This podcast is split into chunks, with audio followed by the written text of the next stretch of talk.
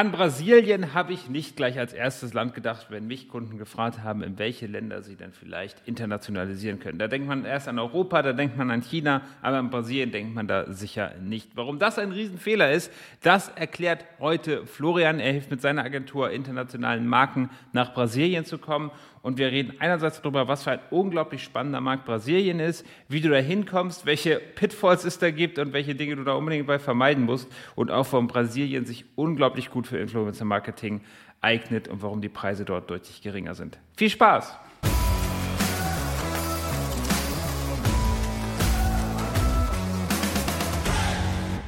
Ja, und bei mir ist heute mein Namensvetter. Hallo Florian, tudo bem? Hi Florian, schön hier zu sein. Jetzt hast du gar nicht auf meinem schönen, du sprichst doch Portugiesisch, oder?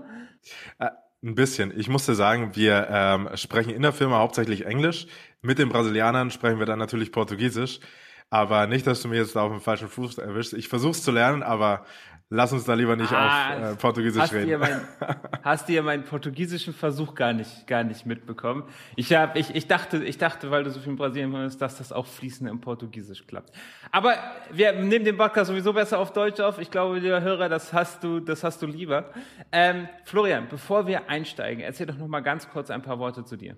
Ja, vielen Dank. Also ähm, wir kommen ursprünglich aus Deutschland und äh, sind jetzt aber hauptsächlich in Brasilien tätig. Es kommt daher, also ähm, Bold Creators Club wurde aus einer Fantasy Football App heraus gegründet. Wir hatten sehr viel Erfolg mit Influencer Marketing in Europa. Irgendwann wurden die Preise dann sehr hoch. Dann haben wir uns auch mal in Lateinamerika umgeschaut und haben gesehen, dass dort zu der Zeit 17, 18 äh, die ganze Infrastruktur noch nicht so da war und äh, haben das dann mit aufgebaut und äh, ja, sind jetzt tätig für äh, Marken wie TikTok, für AliExpress, für äh, Ford haben wir einige Sachen gemacht und alles mit brasilianischen Influencern, weil der Markt gerade extrem am Boomen ist. Okay, okay, krass. Was ist denn eine Fantasy Football App? Ähm, das ist ein bisschen so wie ähm, Comunio kennst du vielleicht oder, oder Kickbase. Also es ist ein Fußballmanager, der ähm, Ah. Und da, da stellst du Spieler auf während der Woche und wenn die dann am Wochenende gut performen, dann kriegst du Punkte. Okay, okay, verstehe. Das heißt, das Fantasy-Teil ist, dass ich da quasi virtuell spiele. Ähm, genau. Und nicht, nicht irgendwie Wetten auf echte Sportspiele mache oder sowas, sondern wir spielen virtuell. Okay, verstehe. Genau, verstehe. genau. Okay, spannend. Und irgendwann ist da äh, der, der CPA zu hoch geworden und dann habt ihr euch mal umgeschaut und gesagt, Brasilien, das sieht interessant aus. Ja, das war eine, eine super Opportunity und ähm, ja, ich habe jetzt auch gar nichts mehr mit, mit Fantasy Football zu tun, sondern wir kümmern uns einfach um die Influencer und es macht extrem Spaß. Manchmal sind sie ein bisschen chaotisch, die Brasilianer. Also äh, wir, wir, wir machen es so, wir haben ähm, drei Klassen an Influencern sozusagen. Also um die einen, da kümmern wir uns sozusagen rund um die Uhr. Da kommt es dann auch schon mal vor, dass sie irgendwie um vier Uhr morgens anrufen, sagen, der, der Flug ist gecancelt, kannst du da was regeln? Ähm, und ja, das, die, die zweite Gruppe sozusagen, das sind die, um deren Business Development wir uns kümmern, dass sie so Partnerschaften haben mit AliExpress und so weiter. Und äh, mit den dritten haben wir gar keine exklusiven Verträge. Die ähm, holen wir ab und zu dazu, wenn wir glauben, dass das Projekt gut ist. Und ähm, ja, ansonsten sind die aber sozusagen Free Agents. Okay, okay, cool. Und äh, du hast jetzt im Vorgespräch gesagt, du sagst, Erstmal äh, in Brasilien ist die E-Commerce-Welt fünf Jahre zurück. Was meinst du denn genau damit? Ja, das war ja ähm, ursprünglich auch der Grund, weshalb wir nach Brasilien wollten, ähm, weil wir einfach gesehen haben, dass in, in Deutschland äh, der Influencer-Markt schon relativ mature ist, ähm, ist aber ja auch so bei, bei anderen Sachen, äh, was, was E-Commerce angeht, ähm, SEO, Google Ads, wenn ich da manchmal die Beiträge sehe auf, auf LinkedIn, äh, sind ganz schön hoch. Ähm, und in Brasilien ist es zu der Zeit so gewesen, dass ähm, E-Commerce noch sehr niedrig war, aber auch die Leute, die die Access zu E-Commerce haben, ähm, war noch sehr niedrig. Also ein paar, paar Zahlen zu nennen. Ähm, in Brasilien hat 210 Millionen Einwohner ungefähr. Und ähm, vor, vor fünf Jahren hatten ungefähr 70 Millionen ähm, Leute überhaupt ein Smartphone. Das ist jetzt rapide gewachsen. Jetzt haben es ungefähr 100 Millionen, ist aber immer noch weniger als 50 Prozent in den USA haben, haben 80 Prozent der Leute ein Smartphone. Und ähm, ja, aufgrund von, von diesen Sachen wächst auch E-Commerce so stark, weil die, die, ähm, die Firmen sich erst nach und nach ins Internet trauen sozusagen. Also ich kann dir ein Beispiel nehmen, ähm, da, da beraten wir gerade äh, ein Möbelhaus, Marabras heißen die. Ähm, die sind ein, ein, ein riesen Möbelhaus, haben knapp 150 Stores überall in Brasilien. Ikea hat 50 Stores in Deutschland zum Beispiel, also sind schon, schon wirklich groß. Und ähm, die, die haben E-Commerce aber noch nicht so, so wirklich entwickelt und kriegen extrem wenig Sales über E-Commerce und glauben auch, dass ihre Marke noch nicht so für die Gen Z bereit sind. Und deshalb ähm, helfen wir denen mit Influencer-Marketing, weil es ansonsten eben total schwierig ist, die Leute zu convincen, dass es ähm, nicht nur offline eine, eine alte, gute Brand ist, sondern dass es vor allem auch eine, eine hippe Brand ist. Es klingt halt wirklich wie E-Commerce in Deutschland vor irgendwie fünf Jahren, wo das, wo da gerade der Wandel in Gang war, zu offline, zu online. Heute erwartet man das einfach viel, viel mehr, als das noch vor fünf Jahren der Fall war. Das ist natürlich spannend. Kannst du denn irgendwie viele von deinen Erfahrungen, die du jetzt in Deutschland gesammelt hast, also kann man wirklich einfach sagen, jetzt ist man in Brasilien einfach fünf Jahre voraus und rennt da so durch? So einfach ist es nicht, aber es ist schon so, dass wir ähm, sehr, sehr viel da ähm, adaptieren, was wir in Deutschland gesehen haben. Also wenn wir mal bei Marabras ähm, bleiben, da planen wir jetzt so ähm, ein, ein Influencer-Haus zu machen. Ähm, ich habe gesehen, dass es in Deutschland war das ja, ich glaube, irgendwie so, so YouTuber mit, mit Revi und so weiter, die haben da irgendwie vor gefühlt zehn Jahren so ein YouTube-Haus gemacht. Und ähm, wir wollen das jetzt mit einem Partner in Brasilien so ein bisschen hochziehen, was sich natürlich anbietet. Also Marabras hat einen, einen geilen Kundenservice, die liefern die Produkte total schnell. Und dann machen wir es so, dass wir die Influencer ähm, die, die Follower abstimmen lassen, welche Produkte sie gerne haben wollen. Richten wir da so ein, so ein Haus richtig cool ein mit einer Gaming-Ecke, dann holen wir ein paar, paar Koch-Influencer dazu und dann kreieren die da Content und ähm, jedes Möbelsteck, das man sieht, ist von, ist von Marabras. Also insofern das Konzept, das gibt schon länger, ähm, aber man muss es natürlich trotzdem übersetzen auf den brasilianischen Markt und, und auf die Kunden. Also es entwickelt sich jetzt nicht von allein, aber es stimmt, ähm, wer die, die Amis verfolgt, wer Europa verfolgt, der hat da auf jeden Fall einen, einen, großen Vorteil. Und das nicht nur bei, bei TikTok, äh, nicht nur bei Influencern, sondern auch was solche Themen wie SEO angeht. Also ich bin jetzt ähm, kein SEO-Experte, aber wir sind trotzdem stärker als viele ähm, Agenturen aus Brasilien, äh, was, was SEO in Brasilien angeht. Okay, spannend. Aber heißt das denn, ich kann jetzt wirklich einfach aus Shopsicht, gehe ich einfach nach Brasilien? Also würdest du das sagen? Würdest du sagen, ich gehe pauschal nach Brasilien, da rennst du gerade offene Türen ein? also, pass auf, ähm, äh, ich würde ein bisschen unterscheiden, was dein Produkt ist. Ähm, wenn es ein digitales Produkt ist, ähm, dann würde ich sagen, schau auf jeden Fall mal nach Brasilien. Also das äh, sieht man ja auch an den Apps. Wir haben, wir haben Apps aus der ganzen Welt, chinesische Apps, indonesische Apps, äh, amerikanische Apps, die wir nach Brasilien bringen. Bei physischen Produkten ist es deutlich schwieriger. Also sagen wir mal, ähm, ich sehe gerade deine, deine Kopfhörer, ich weiß, sie sind von Apple, aber stell dir mal vor, du hättest sie gemacht und willst sie nach Brasilien schicken. Ähm, da ist es erstmal so, dass das Shipment relativ lang dauert ähm, von, von Brasilien äh, nach Brasilien. Also sprich, es sind einige Tage bis einige Wochen, die das dauern kann. Das ist schon mal schwierig. Dann ähm, ist es gerade für physische Produkte extrem wichtig, dass du einen sehr guten Kundenservice hast. Ähm, also sprich, auch da brauchst du jemanden aus Brasilien, der sich drum kümmert. Dann ist es noch so, dass äh, Steuern für ähm, ausländische Güter relativ hoch sind, weil Brasilien politisch gesehen recht protektionistisch ist. Und dann, was, äh, was auch ein Problem bei uns ab und zu ist, ist äh, eine sehr volatile Währung. Also du musst dann natürlich Preise in brasilianischen Reais angeben. Und ähm, ja, das kann schon mal in einem Monat 20 Prozent schwanken. Und äh, ich kann dir sagen, also die, die Firmen bezahlen uns natürlich in US-Dollar oder Euro.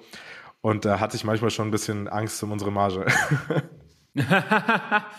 Ja, also das glaube ich jetzt 20 Prozent äh, Schwankungen einer Währung, das ist ja was, was man in Europa sich überhaupt gar nicht vorstellen kann in den, in den USA, ich sag mal in der ganzen westlichen Welt eigentlich nicht. Das ist ja auch was, mit dem man überhaupt nicht rechnet, wenn man dort bist. Jetzt, aber so wie du das jetzt gerade gesagt hast, klingt es total unattraktiv. Warum sollte ich denn nach Brasilien gehen?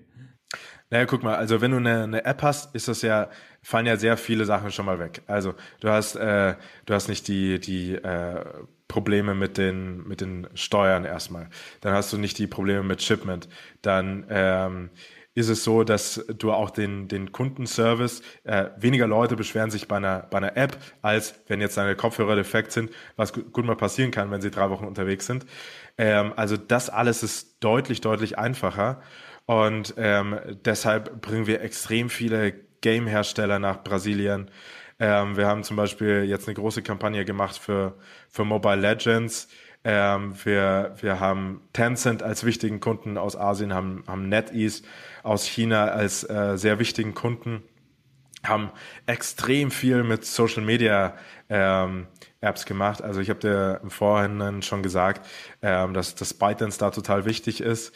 Ähm, und was interessant ist, also TikTok kennt natürlich jeder, mit denen haben wir auch eine große Kampagne gemacht, aber vor allem probieren die total viel ähm, Social Media Apps aus, die man hier noch gar nicht kennt. Also sowas wie Hilo zum Beispiel, wird er nicht sagen, ähm, ist, in, ist in Europa und in den USA noch gar nicht gelauncht. Das liegt daran, dass die chinesischen Firmen die Produkte oder die, die Apps zuerst mal in China testen, dann gehen sie nach Indonesien, nach Indien können sie nicht mehr wegen, wegen politischen Sachen. Und dann ähm, probieren sie den ersten fremden Markt in Anführungszeichen aus. Und das ist in der Regel Brasilien. Weil extrem groß und schon relativ nah dran an der westlichen Kultur. Ähm, und dann schauen sie, wie es in Brasilien läuft. Und dann gehen sie in die USA oder nach Europa, also in diese ähm, ja, sehr gesättigten Märkte dann. Und deshalb ähm, haben wir extrem viel chinesische Kunden. Und ich habe es ja schon gesagt, das ist auch der Grund, wieso ich in Deutschland sitze und nicht in, in Sao Paulo, weil wir irgendwie mit den Chinesen reden müssen. Und wenn es in, in, in China 6 Uhr abends ist, ist es in Brasilien im Zweifel 6 Uhr morgens. Das ist ein bisschen schwierig. Bin Morgenmensch, aber das ist dann doch sehr früh. also für mich wäre es unmöglich, ich bin ein, ich bin ein Nachtmensch. Ähm, aber okay, also das leuchtet mir alles ein und äh, so wie du gesagt hast, dort die Inflation ist weit zurück. Das heißt auch die CPAs, CPMs sind wahrscheinlich verhältnismäßig niedrig. Das war ja auch der Hauptgrund, warum ihr da hingegangen seid. Jetzt sagst du aber, für physische Produkte ist das Ganze schwierig. Trotzdem sind wir hier ein E-Commerce-Podcast und würdest du, du hast im Vorgespräch gesagt, ja, unter bestimmten Bedingungen, würdest du den Shops raten, auch wirklich mit physischen Produkten nach Brasilien zu gehen? Und wie würden sie es richtig machen? Also was würdest du einem Shop, also was müsste ein Shop überhaupt mitbringen, damit du sagst, ja, das Produkt würde in, in Brasilien funktionieren? Und wie würde es dann möglichst, wie würde es möglichst clever angehen, dann auch in Brasilien Fuß zu fassen und dort zum Beispiel von den günstigsten ähm, CPMs und CPAs zu profitieren?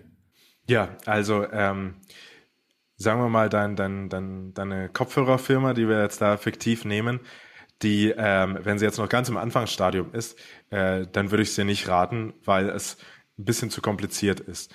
Wenn du jetzt ein bisschen mehr Geld hast, ähm, dann ähm, würde ich dir raten, dass du Kontakt mit uns aufnimmst. und äh, wir ähm, sorgen dann dafür, dass du so ein kleines Warehouse in Brasilien bekommst. Dann ist es nämlich schon mal deutlich einfacher, weil dann ähm, hast du nicht mehr diese, diese, diesen Protektionismus als Problem. Du hast ähm, deutlich schnellere Lieferzeiten in Brasilien selber. Da kriegst du das nämlich auch in ein paar Tagen geliefert. Und ähm, dann hast du ja auch schon ein paar Leute in Brasilien, die, ähm, die für dich arbeiten können, die Customer Support und sowas äh, übernehmen können. Und ähm, ja, dann, dann, dann fallen viele Sachen schon mal weg. Die ähm, Arbeitslohnkosten äh, sind auch deutlich geringer in Brasilien. Wenn du jetzt trotzdem eine relativ kleine Firma bist und aber sagst, ey, Brasilien, das hört sich so spannend an, äh, lass mich das mal probieren, dann würde ich dir raten, über sowas wie AliExpress zu gehen. Ähm, da kaufen die Brasilianer sehr gern ein darüber, weil du diesen äh, diese Customer Protection hast. Das heißt, wenn ein Produkt weg ist, dann ähm, hat Alibaba oder AliExpress da, glaube ich, irgendeine Versicherung oder sowas. Und ähm, das heißt, du hast viel mehr ähm, Vertrauen schon mal vom Kunden und ähm, auch die, die Zahlungsmethoden sind einfacher. Ähm, ist nämlich noch so ein, so ein Ding, wo man merkt, dass Brasilien ein Entwicklungsland ist. Also ähm, PayPal zum Beispiel wird relativ selten genutzt. Ähm, Kreditkarten werden ungefähr, also 75 Prozent der Leute haben ungefähr eine Kreditkarte. Da ist aber das Problem, dass die ähm, teilweise national begrenzt sind. Das heißt, du kannst nicht unbedingt eine deutsche Bank transferieren mit einer brasilianischen Kreditkarte. Es lockert sich jetzt alles auf. Du hast extrem viel Fintechs in Sao Paulo, die sich dem Problem annehmen. Aber ähm, für einen Anfang, um das mal zu testen, wäre es, glaube ich, ganz smart, über äh, AliExpress zu gehen, über Amazon zu gehen, über Americanas, ähm, das ist sozusagen das brasilianische Äquivalent zu AliExpress. Aber also die drei, die helfen dir da auf jeden Fall zum Ausprobieren. Und wenn es gut läuft, dann äh, würde ich ein, ein Warehouse äh, mir holen in Brasilien, ein bisschen, bisschen Warehouse Space und äh, von dort aus dann versenden. Okay, also das heißt, du sagst Marketplace First. Wie stark ist Amazon in Brasilien? Ähm, Amazon ist, ist sehr stark. Also Amazon und äh, AliExpress. AliExpress ist deutlich stärker als in Deutschland. Ähm, das sind schon die, die zwei Giganten und äh, lokaler Player ist noch Amerikaners. Ich muss die ein bisschen hier platzieren, weil wir haben einen Influencer, der da das, das Brandface ist für Amerikaners. ich ich, ich, ich höre schon so durch, du platzierst gerne. aber das macht ja auch Sinn. Also was ich raushöre ist, sich einen Partner dort zu suchen, zum Beispiel euch, aber auch jemand anderen, der da vor Ort eine Base hat, der sich vor Ort auskennt dann mit dem Marketplace zu testen, um zu schauen, ob das Produkt dort ankommt. Wie ist das denn? Schicke ich meine Ware denn da im Bulk hin und die nehmen den Versand vor Ort denn? Also sowas wie äh, AliExpress oder Amazon macht das ja auch. Ist das wie, wie in Europa, dass man dort das äh, Fulfillment bei Amazon hat oder wie würde ich in dem Fall vorgehen? Das kann ich dir ehrlicherweise gar nicht genau sagen, weil wir also in, in E-Commerce selbst, so tief stecken wir da gar nicht drin. Wir beraten dann eher die Leute in einer, einer Go-to-Market-Strategy und, und Marketing dann ähm, im Endeffekt. Ähm, weiß ich nicht, kann ich aber mal, mal fragen ähm, in Sao Paulo ähm, und dann können wir es in die Show Notes packen oder sowas. Okay, sehr gerne, sehr, sehr gerne, sehr, sehr gerne. Okay, ähm, ist das denn so, dass die Steuern nicht fällig werden, wenn ich dort einen ganzen Container hinschicke? Also fallen diese Steuern nur auch quasi an, wenn ich, wenn ich, wenn ich das an Endkunden verkaufe, weil du sagst, was ist der Vorteil vom Warehouse? Oder müsste ich dann wirklich anfangen, in Brasilien zu produzieren? Also du, du kannst in Brasilien produzieren. Ähm, wenn du zum Beispiel Klamotten produzierst, in, in Portugal zum Beispiel, dann ist das äh, im Zweifel günstiger, wenn du sie in Brasilien produzierst, aufgrund der, der Löhne. Sprich, ähm, ich würde mir dann auch einen Supplier suchen in Brasilien und ähm, wenn du eine, eine Firma dann dort gründest in Brasilien, dann ist es gar kein Problem mit, äh, mit Steuern und so weiter. Die Steuern sind hauptsächlich da, um das Land äh, zu, zu protecten, wie sagt man auf Deutsch, zu abzusichern ähm, vor zu starkem Import. Ja, verstehe, verstehe, verstehe. Okay. Okay, okay, okay. Das macht Sinn. Gut. Ähm, wie ist das denn überhaupt kulturell? Also was, welche Produkte kommen denn in Brasilien überhaupt an? Was wird da gebraucht? Ich kann wahrscheinlich nicht eins zu eins, also ich kann wahrscheinlich nicht eins zu eins ein Produkt nehmen, was in Europa gut funktioniert und das wird in Lateinamerika auch gut funktionieren. Also bei, ähm, bei, bei solchen Sachen, Apps und Spielen, da ist es tatsächlich so. Also ähm, die Spiele, die in den USA gut gehen, die in, in Europa gut gehen, die gehen sehr oft auch sehr gut in Brasilien, weil die Audience auch extrem divers ist. Also wir haben League of Legends, YouTuber unter unseren Influencern, genauso wie Beauty natürlich. Ähm, also bei vielen Produkten ist es tatsächlich so, dass die, äh, wenn sie in Europa gut funktionieren oder in, in Südeuropa, funktionieren sie auch sehr gut in, in Brasilien, ähm, weil es eine ähnliche Kultur ist. Es gibt aber tatsächlich so ein paar Unterschiede. Also ein, mein Lieblingsbeispiel ist äh, Zahnhygiene. Die Brasilianer sind verrückt nach weißen Zähnen. Ich weiß nicht, vielleicht kennst du den, den, den Fußballer Roberto Firmino. Wenn du den, so, so ein Porträtbild von dem anschaust, dann wirst du geblendet von seinen weißen Zähnen. Und das ist wirklich so. Es ist, äh, und das hat den, den kulturellen Hintergrund, dass weiße Zähne in Brasilien für ähm, Wohlstand stehen, für Erfolg und ähm, deshalb sind so ähm, Bleaching-Produkte sehr, sehr gefragt gewesen. Und ähm, allgemein, also Brasilianer sind sehr darauf bedacht, ähm, auf, auf Fashion, auf Beauty und ähm, so, ein, so ein Nischenprodukt ähm, für E-Commerce könnte zum Beispiel sein, ähm, sowas wie wie Curly Hair, weil Brasil Brasilien ist extrem divers. Also du hast Einwanderer von von Portugal. Es gibt ganze deutsche Dörfer übrigens, ganz witzig. Es gibt so ein deutsches Oktoberfest, ähm, aber auch aus Japan und so weiter. Und das heißt, du hast sehr viele verschiedene Haut- und Haartypen. Und ähm, das sieht man auch sehr stark. Also so eine, eine Marke wie L'Oreal, die geht in Brasilien nochmal deutlich mehr auf die Diversität ein, als es eh schon in, in Europa tut, weil es eben so viele verschiedene Körper, Haut, Haartypen dort gibt. Also ja, sowas wie, also was ich da raushöre, weil sowas wie Zahnpflege, weiß erzählt ja, das ist ja was, wo man als Europäer nicht sofort denkt, wenn man denkt, welche Produkte passen gut nach Brasilien. Also was ich so durchhöre, ist Kultur dort zu verstehen und zu verstehen, welche Produkte dort gefragt sind. Wenn es dort ein Match gibt, mit Marketplace rübergehen, schauen, ob das Ganze skaliert und dann eventuell Warehouse und dort auch einen Supplier finden und so weiter. Also es scheint mir ein mutiger Schritt zu sein, aber es scheint mir ein Schritt zu sein, der sich auch so stark, sehr stark lohnt, weil da können wir nochmal auf die andere Seite angehen. Wie ist denn dort die Zusammenarbeit mit Influencern und warum sind Influencer so stark oder warum würdest du die Zusammenarbeit mit brasilianischen Influencern empfehlen? Also ähm, auch da spielt die Kultur wieder eine richtige, wichtige Rolle. Ähm, also Brasilien ähm, ist extrem ähm, social in dem Sinne, dass sie sehr, sehr gerne miteinander ähm, followen, dass sie, dass sie gerne Sachen teilen, dass sie ähm, Sachen liken. Wir haben zum Beispiel eine unglaublich hohe Engagement Rate. Also wenn du mal ähm, bei uns einen, einen, einen Influencer mit viel Followern vergleichst mit jemandem aus Deutschland oder aus den USA, ist die Engagement Rate oft ein vier- oder fünffaches. Also zum Beispiel, wir haben ähm, eine Influencerin, Stefane Matos, die hat neun Millionen ähm, Follower ähm, und hat fünf Prozent Engagement Rate. Das ist eigentlich total crazy. Ähm, aber das kommt daher, dass die Influencer eine extrem starke Bindung zu den Fans haben in Brasilien. Ähm, wir hatten zum Beispiel auch einen Case jetzt, äh, da, da war es eine Olympionikin, äh, eine Skateboarderin, die ähm, ist innerhalb von Tagen hat sie Millionen von Followern bekommen. Also am, am Freitag hatte sie 800.000 und ähm, am Montag hatte sie, glaube ich, vier Millionen. Ähm, und mittlerweile hat sie sechseinhalb. Also total crazy. Sie hat auch eine Silbermedaille gewonnen, muss man dazu sagen. Ähm, also das hat den Hype verstärkt, aber die Brasilianer, die hypen sich dann gegenseitig sehr stark. Also sprich, ähm, irgendwie Neymar hat ihr, ihr, ihr Bild dann geteilt.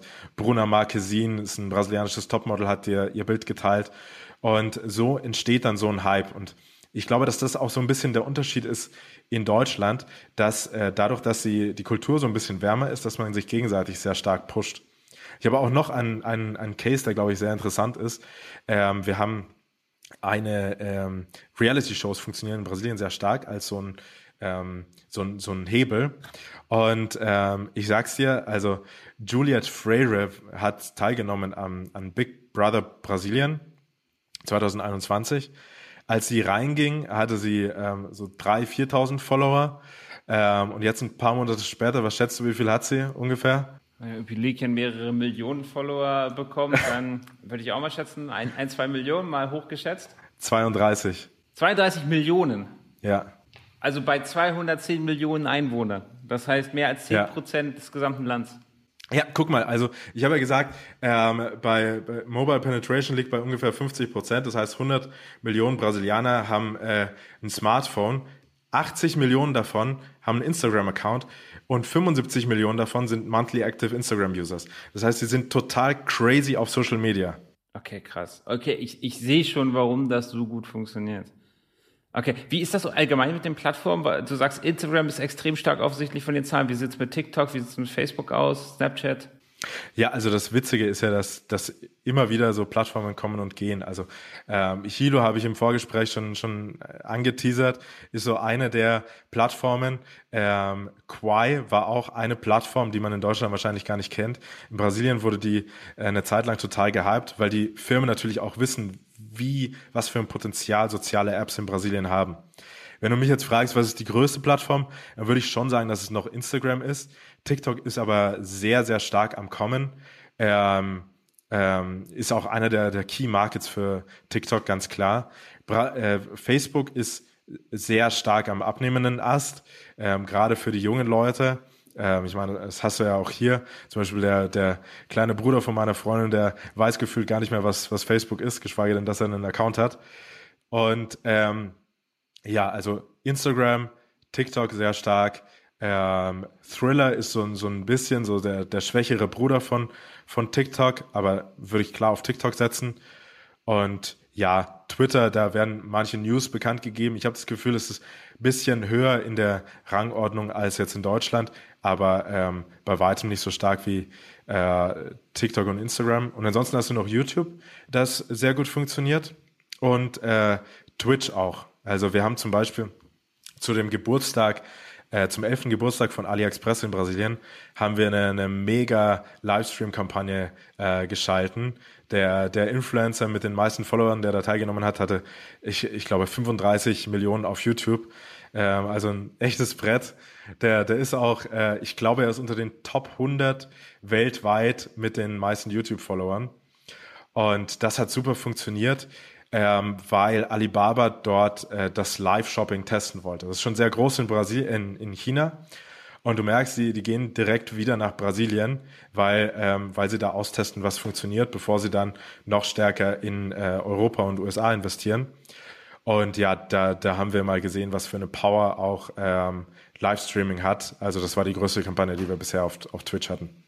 Okay, wow. Ich meine, das, das, ist schon, das ist schon echt krass. Okay, äh, Florian, der zum Abschluss. Es scheint mir ein kleiner abenteuerlicher Schritt zu sein mit einem Riesenpotenzial. Was würdest du denn so als persönliche Frage zum Schluss machen, wenn du jetzt jemand bist hier in Deutschland mit E-Commerce-Erfahrung, vielleicht auch mit einem gut laufenden Shop? Würdest du dich, würdest du den Sprung wagen oder würdest du dich voll auf Europa konzentrieren? Also wenn ich äh, digitale Produkte äh, verkaufe, würde ich würde ich es ganz sicher wagen.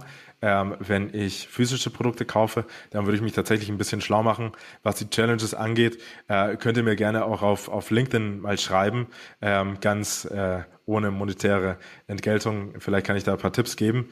Ähm, Ansonsten, es stimmt schon, mit den physischen Produkten ist es ein bisschen schwieriger. Ich würde es tatsächlich, glaube ich, so machen, dass ich äh, die Sachen mal auf, auf AliExpress reinstelle und äh, schaue, was denn da so geht. Ein bisschen was, äh, bisschen Geld in die Hand nehme mit äh, Facebook-Ads oder, oder, oder Google-Ads. Und dann sieht man ja schon, ähm, ist das vergleichbar mit Deutschland ähm, oder kann ich da sogar deutlich mehr verkaufen? Und ja, so ein bisschen Try and Error. Äh, ich kann das natürlich jetzt nicht so pauschal sagen, aber was ich auf jeden Fall als Takeaway da lassen will, ist, dass es eine, eine unglaubliche Opportunity da ist. Ich meine, schau einfach mal auf die Mobile Penetration Rate. Wenn da jetzt gerade mal 50 Prozent ähm, ein Smartphone haben, heißt es, dass in den nächsten Jahren die anderen 15, 50 Prozent eins kriegen werden. Das heißt, E-Commerce wird noch sehr stark wachsen in Brasilien. Ja, dann danke ich dir für die spannenden Insights, äh, Florian. Das war, das war extrem spannend und ich glaube, so bei jedem Unternehmer kribbelt es ein bisschen, kribbelt ein bisschen in den Fingern. Und ich glaube, wenn man es richtig macht, mit dem richtigen Produkt, mit der richtigen Vorbereitung und vielleicht auch einen Cashflow aus einem anderen äh, guten, guten äh, E-Commerce-Unternehmen hat, dann kann das eine sehr große Chance sein.